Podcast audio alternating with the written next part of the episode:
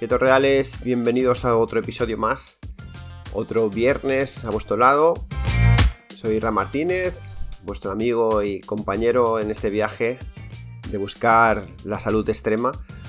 Y deciros que hoy toco un tema muy interesante y me ha gustado porque toco con distintas anécdotas de consulta o incluso mías sobre, vamos a hablar sobre la microbiota y la dieta keto, la relación que hay y por qué pues eh, hay, hay, una estrecha relación. Eh, otra cosa que, os iba a comentar es que ya sabéis que, tenemos la comunidad abierta para todos vosotros. Podéis entrar en comunidad.ketorial.com, ahí os registráis que es gratis y eh, hasta arriba de gente. Ya en la comunidad hay 9.000 personas. Imaginaros, ¿no? Una pasada y es gratis y, luego en Telegram pues estamos cercándonos a, los 3.000. Así que mucha, mucha información, recetas, menú de iniciación para hacer una ketonización. Y bueno, pues eh, ayuda, ¿no? Incluso tenemos ahí a, Cristina como soporte. Si queréis entrar, ya sabéis, comunidad.ketorial.com que es gratis y, a pasarlo bien con gente como tú. Y otra cosa os iba a pedir. Eh, pensamos que al final sí que nos hemos dado cuenta que estamos ayudando a gente de todas las partes del mundo. Eh, y son gente que a lo mejor pues, no tiene recursos para poder trabajar con nosotros de la mano y poder llevarles de, de una manera más sencilla, porque al final genera incluso esa motivación. Pero sí que vemos que los podcasts o incluso pues, esos vídeos de YouTube pues están haciendo que, eh, la gente pues eh, pueda hacerlo desde casa, entenderlo y sobre todo quitarse los miedos. Entonces eh, os pediría el favor si podéis de, si lo estáis escuchando en Spotify, ponerle 5 estrellas al, al, episodio para que de esa manera pues llegue a mucha más gente. ¿no? Si pensáis en modelo tribu de queréis aportar algo a alguien, pues sería muy interesante, ¿no? Si creéis, claro, si creéis en este mensaje, pues poder dar esos 5 estrellas en Spotify, en, en en Apple Podcast, para que de repente esas plataformas nos tengan muy en cuenta y la gente cuando busque salud nos encuentre. Así que bueno, pues os pido de corazón ese favor y empezamos con el episodio.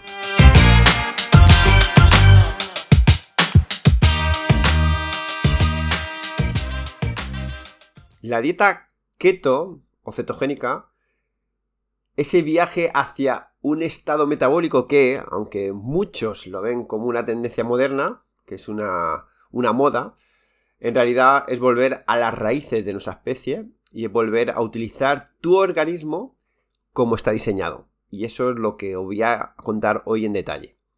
Imagínate que estamos hablando de, de un estilo de vida, de alimentación que no solo te va a poner en cetosis, sino que también tiene el potencial de revolucionar la manera en la que tu cuerpo se comunica con tus inquilinos más pequeñitos que generan esa microbiota. Sí, esos pequeñines que vienen en tu intestino y que, aunque no los veas, están ahí jugando un papel crucial en tu bienestar. La microbiota se encuentra principalmente en tu intestino o tubo digestivo, pero también Está presente en la piel, la nariz, las orejas y otros sitios del cuerpo. Por eso, muchas veces, si tenemos mal la microbiota, lo notamos en la piel, esa psoriasis o esa acné incluso. Se estima que hay 10 veces más bacterias que células humanas en nuestro cuerpo. Eso significa que por cada célula humana hay 10 bacterias viviendo dentro de ti. Algunos investigadores consideran que somos más bacteria que humanos. Por lo menos en cantidad, así es. Y hay otra cosa muy importante, que sepas que esa bacteria pequeñita, su ADN es 10 veces más complejo que el ADN humano. ¿Qué significa esto? Pues que la microbiota tiene pues mucha diversidad genética, porque tenéis que daros cuenta que son muchos bichitos de distintas familias y que juega un papel súper importante en tu salud. Por desgracia, a día de hoy se conoce bastante poco. Pero lo que sí que se tiene claro ya es que la microbiota intestinal es fundamental para la salud humana. Se ha demostrado que juega un papel súper importante en la digestión, en la absorción de nutrientes, en el desarrollo del sistema inmunológico, la prevención de enfermedades e incluso se sabe que está totalmente relacionado con la parte social de la persona, la ansiedad, el estado de ánimo e incluso la toma de decisiones. Vamos, que puedes decir, yo no he sido. Ha sido mi microbiota que quería que me comiera ese donut y me ha convencido. Es decir, tienen un poder alucinante sobre nosotros. Y como os digo, se sabe muy poco sobre ello. Pero, bueno, os voy a contar alguna anécdota para que entendáis la potencia de, la microbiota. Por un lado os cuento la mía. Bueno, pues eh, en mi caso, ¿qué sucedía? Que bueno, yo hacía mucho deporte y, al hacer tanto deporte, pues comía fatal. Eh, ya sabéis que vengo de, de madre repostera y en mi casa, pues eh, la nucilla, postres, eh, azúcares, colacao y dos azucarillos. Ahí estamos. era algo súper normal. ¿Qué pasa? Que me empezó a doler, a doler el estómago y no era continuo, era como un dolor muy agudo, pero de repente desaparecía. Y no me llegamos, posiblemente, pues a lo mejor al principio hasta la semana. Y así iba poco a poco, hasta que ya, en vez de ser a la semana, pues era a los tres días, y luego ya se fue complicando. Sobre todo era por la noche, que ya sabéis que hay muchos ciclos nocturnos, incluso asociados a enfermedades. Eh, no te duele igual una muela por la mañana que por la noche, ¿no? O la fiebre, todo eso. Bueno, pues el, tema de bichitos también.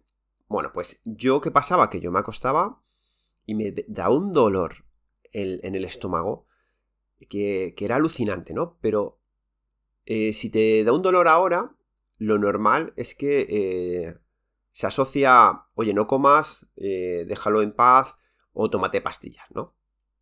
Sin embargo, yo la sensación que tenía es como que tenía que comer algo para que se me quitara el dolor.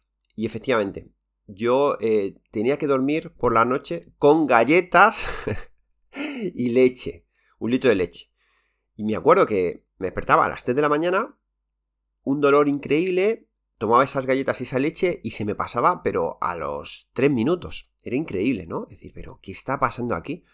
Y yo pensaba que era, pues, acidez o porque al final me apetecía comer esas galletas con leche. No, sabía por qué, porque no era algo habitual, pero hasta las compré para eso. Entonces, claro, ya eh, veía que era mucho más a menudo y decía, pero ¿esto qué es? Así que me fui al médico y lo primero que te hacen es el test de aliento. El test de aliento es soplar una bolsa y eh, antes te han dado azúcar pura, glucosa diluida en agua. ¿Para qué? Porque la glucosa o los azúcares les encanta a, los parásitos o a los bichos, les encanta muchísimo.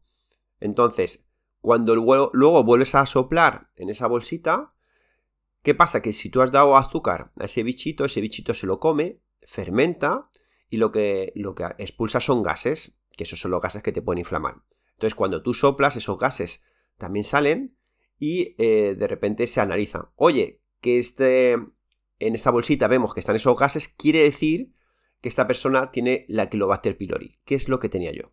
Es decir, para saber si tiene la Kilobacter pylori, te dan azuquitar. Y claro, ahí es donde me di cuenta que que también se me quitaba el dolor. Vamos, que la galletita y la leche, pues estaba dando yo azuquitar a, ese bichito. ¿Vale? Pues luego ya con, ya sabéis, con una bomba de relojería de antibióticos, pues eh, conseguí quitarlo. Pero eh, era increíble cómo con el azúcar se callaba, no me hacía daño, ¿no? Entonces, para que veáis cómo a mí me estaba pidiendo ya eh, dulce, no me pedía brócoli, me pedía dulce para que si no me amenazaba como con un cuchillo, me decía, oye, o me das de comer o te voy a dar dolor. Y ahora os cuento, pues, otro dato muy interesante para que veáis la potencia de la microbiota, que es el fenómeno conocido como la atracción felina fatal. Os cuento, los gatos suelen tener un parásito intestinal llamado Tosoplasma gonfi. Bueno, pues en los estudios se ve algo sorprendente. Bien, imaginaros que yo tengo un ratón en una jaula y le acerco orina de gato. Bueno, pues este ratón, claro, reconoce ese olor y se aleja y se va a una esquina de la jaula muerto de miedo, porque reconoce ese olor de, de un depredador. Bien, sin embargo, si se le pone una orina que lleve ese parásito del gato, el tosoplasma, el ratón lo huele y en vez de tener miedo, hace el efecto contrario. Es decir, se le quita el miedo a los felinos y muestra una disminución en la ansiedad en general. Es decir, que, que ese parásito le ha cambiado su comportamiento y sus funciones neuronales. Y claro, ¿qué pasa? Que el gato, al tenerlo en su intestino, lo orina y hace que, pues, que ese ratón valiente, pues que al final sea más fácil de cazar, porque no tiene miedo. Imaginaros lo que os estoy contando, es decir, que un parásito está condicionando tanto el cerebro del ratón que hace que pueda morir. ¿Vale? Pues imaginaros lo que tenemos nosotros dentro, que se habla de que solo manejamos un 2% del conocimiento de la microbiota, solo un 2%. O sea que imaginaros cómo puede influir esos parásitos o esa microbiota dañada, ¿no? Eh, puede ser algo eh, muy eh, desastroso, ¿no? Para, para nuestra salud. Y bueno, aquí entra la dieta cetogénica. Vamos al lío.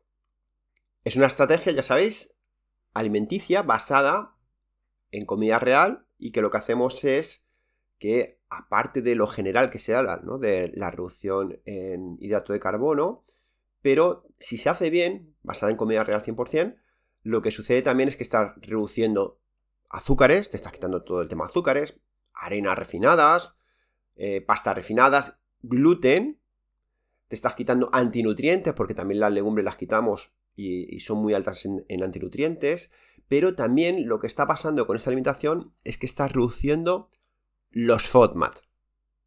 ¿El qué? Bueno, os explico ahora. Los FODMAP son un grupo de carbohidratos de cadena corta que se encuentran en ciertos alimentos. Las siglas provienen de la palabra en inglés oligosacáridos fermentables, disacáridos, monosacáridos y polioles. Estos carbohidratos de cadena corta, que en algún caso causan más problemas que beneficios, provocan todo un espectáculo de síntomas, pero nada agradables. Pero el mayor problema es que da de comer a esos bichitos malos. Les encanta esos eh, azúcares de cadena corta.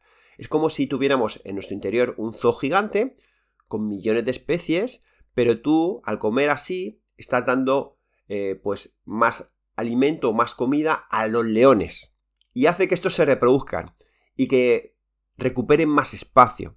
Vamos, que están montando un lío interno que él lo vas a tener que arreglar. Pero, ¿qué pasa cuando haces keto?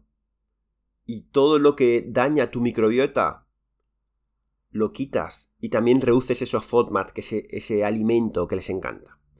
Pues la magia comienza.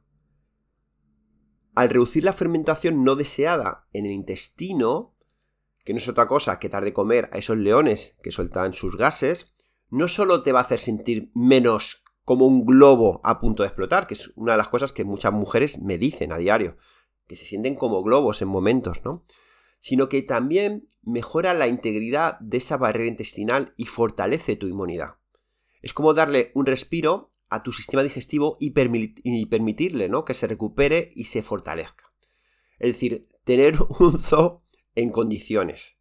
Pero para eso, ya visto, una dieta keto lo que hace es no meter alimentos que dañan y no dar de comer a los bichos malos. Digo bichos malos si son en gran cantidad, pero realmente los tienes que tener, como en un zoo, ¿vale? Leones hay que tener, pero en su justa medida, que no se te vaya de las manos. Entonces, ¿realmente qué estás haciendo con una dieta keto? Bueno, pues lo que estás haciendo es algo que a mí visualmente me gusta mucho explicar cuando tratamos a gente que tiene problemas digestivos o tiene enfermedades autoinmunes que es, imaginaros que vuestro sistema digestivo, antes se llamaba flora, ahora ya se sabe que, hay de todo, ¿vale? No es solo eh, vegetal lo que tenemos ahí dentro. Bien, pues imaginaos que tenemos un jardín y hay malas hierbas. Entonces lo que tenemos que hacer es dejar de, de dar de comer azuquitas a esos leones y no meter nada que además dañe para ir quitando esas hierbas malas, ¿vale? que también las buenas les gusta mucho el azúcar, ¿vale? Pero al ir bajando, bueno, pues eh, se van a encargar de, eh, de alimentarse de otras fibras y lo que vamos a conseguir es que ese césped baje eh, lo que es el nivel de, de hierbas malas, se vayan muriendo y luego ya se puede repoblar. ¿Por qué cuento todo esto? Porque si lo vemos visualmente es, oye, quitamos hierbas malas, recortamos el césped, lo dejamos todo súper bien, y luego ya empieza a plantar las, las flores y las cosas bonitas. Pues eso es lo que tenemos que hacer. Mucha gente empieza por el tejado. Lo que hace es que empieza a meter las flores bonitas cuando tienes un césped lleno de malas hierbas. ¿Eso qué genera? Pues eh, un fracaso total. ¿De qué estoy hablando? De los probióticos y prebióticos. Mucha gente ya sabe lo que es y están metiendo probióticos sin sentido, ¿vale? Sin embargo, eso no va a arreglar ese césped. Lo que está haciendo es meter ahí más, más eh, eh, variedad, ¿vale? O, está ayudando a una simbiosis, pero no está arreglando el problema de raíz, que es esas malas hierbas, ¿vale? Entonces, antes de empezar a tomar pastillas, lo que tenéis que hacer es mejorar la alimentación. Siempre lo digo, para mí no hay mejor tratamiento que una buena alimentación, en muchos aspectos, y os diría casi en la mayoría. Y es lo que tenían que prescribir los médicos. Lo primero que tenía que ser es una educación nutricional, y bueno, y actividad y más cosas, pero de verdad que para mí es el mejor tratamiento, mejor que cualquier pastilla, tendría que ser una alimentación de base. Y luego esa pastilla, perfecto, porque va a haber mejor absorción y si tienes todo ordenado, te va a funcionar mejor. No estoy en contra de la medicación, sino que hay cosas que parece como que solo es vender pastillas en vez de intentar ir a, la raíz. Y por ejemplo, pues hablo de esto, es un caso, eh, que para nosotros es un caso muy bonito, donde una mujer eh, nos viene con 135 kilos y eh, tiene colitis ulcerosa, es decir, va al baño cada hora, cada dos horas, y bueno, pues los médicos lo que hacen es darle pastillas muy fuertes para que no le genere diarrea. Y ya está, un parche. Oye, si tiene 135 kilos, tiene diarrea además, posiblemente Habría que hablar con ella de su alimentación o de su actividad o del sentarismo o del estrés. Habría que ver qué está pasando ahí. No decirle, bueno, pues te damos un, medicamento que lo que hace es que no te genere diarrea. Pero toca tanto el sistema inmune que como tengas una herida o algo, no se te cierra. ¿Vale? Bueno, pues hay cosas de ese tipo que están pasando. Entonces, oye, enséñale a comer, explícale que no puede estar tomando esto, azúcares y demás, vamos a ir mejorando. Y es lo que pasó que estuvo con nosotros, empezamos a comer bien, comida real, eh, empezamos a quitarle pues eh, vicios que tenía sobre todo nocturnos cuando estaba sola, empezó a bajar kilos, se quitó 50 kilos y eh, dejó de tomar cualquier medicamento y, bueno, pues empezó a hacer deporte, empezó a tener vida normal. De hecho, la pobre pues iba al baño una vez al día y decía que estaba estreñida, porque lo había pasado tan mal que, bueno, pues que incluso yendo una vez, pues eh, para ella era algo súper raro, ¿no? Entonces, eso, a eso me refiero, ¿vale? No que el medicamento como tal sea todo malo, sino que, oye, hay cosas que, que es que hay que hacer mirar a los médicos. Oye, si te entra una persona con una obesidad mórbida y le duele un pie, no sé, pues a lo mejor en vez de darle la pastilla solo, pues tendrías que, no sé, explicarle o, tener medios para educarle, que posiblemente eso sea el error, que no tengan unos medios de decirle, mira, pues en vez de cuando le duele el pie, pues tienes estas cinco sesiones con el fisio de, ahí, vete para allá, te pone una maquinita y te dejáis solo con una maquinita. Bueno, pues en vez de eso, pues que tuvieran eh, una educación nutricional, que enseñaran a comer, que, que bueno, pues que hubiera esos medios. Ojalá exista. Vale, ya sabéis que, siempre me gusta eh, dar datos, no solo de nuestra experiencia en keto real, sino eh, de evidencia científica para que todo quede bien cerrado y atado. Y que todo lo que acabo de argumentar, pues esté referenciado. De hecho, los estudios los dejaré en las notas del episodio y vamos allá. Primer estudio, estudio se llama dieta cetogénica y microbiota, ¿vale? Y una pregunta, ¿amigos o enemigos? Conclusión, bueno, pues la dieta cetogénica eh, tiene interacciones eh, muy interesantes con la microbiota intestinal, lo que afecta a la salud humana a través de diversos mecanismos, incluidos compuestos bioactivos, protección contra los patógenos, homeostasis energética, metabolismo de nutrientes y la regulación de la inmunidad. Vale, otro estudio que se llama microbiota cetogénica un poderoso contribuyente a la recuperación de la enfermedad del huésped. Ya sabéis, somos los huéspedes. Conclusión. La microbiota cetogénica puede desempeñar un papel crucial en la respuesta del paciente a las dietas cetogénicas, contribuyendo potencialmente a la recuperación de la enfermedad del huésped. Otro estudio se llama El papel de la dieta cetogénica en la microbiota intestinal y la conclusión fue que la dieta cetogénica puede modular la salud humana al afectar la riqueza de la microbiota intestinal, aumentar los microbios beneficiosos y reducir los microbios proinflamatorios. Los leones lo que potencialmente previene y trata enfermedades específicas. Bien, y último estudio es el papel de la microbiota intestinal en los efectos beneficiosos de las dietas cetogénicas. Y la conclusión fue que la dieta cetogénica promueve la pérdida de peso, la, sensibilidad a la insulina y la reducción de la dislipidemia y la microbiota intestinal desempeña un papel crucial en estos efectos beneficiosos.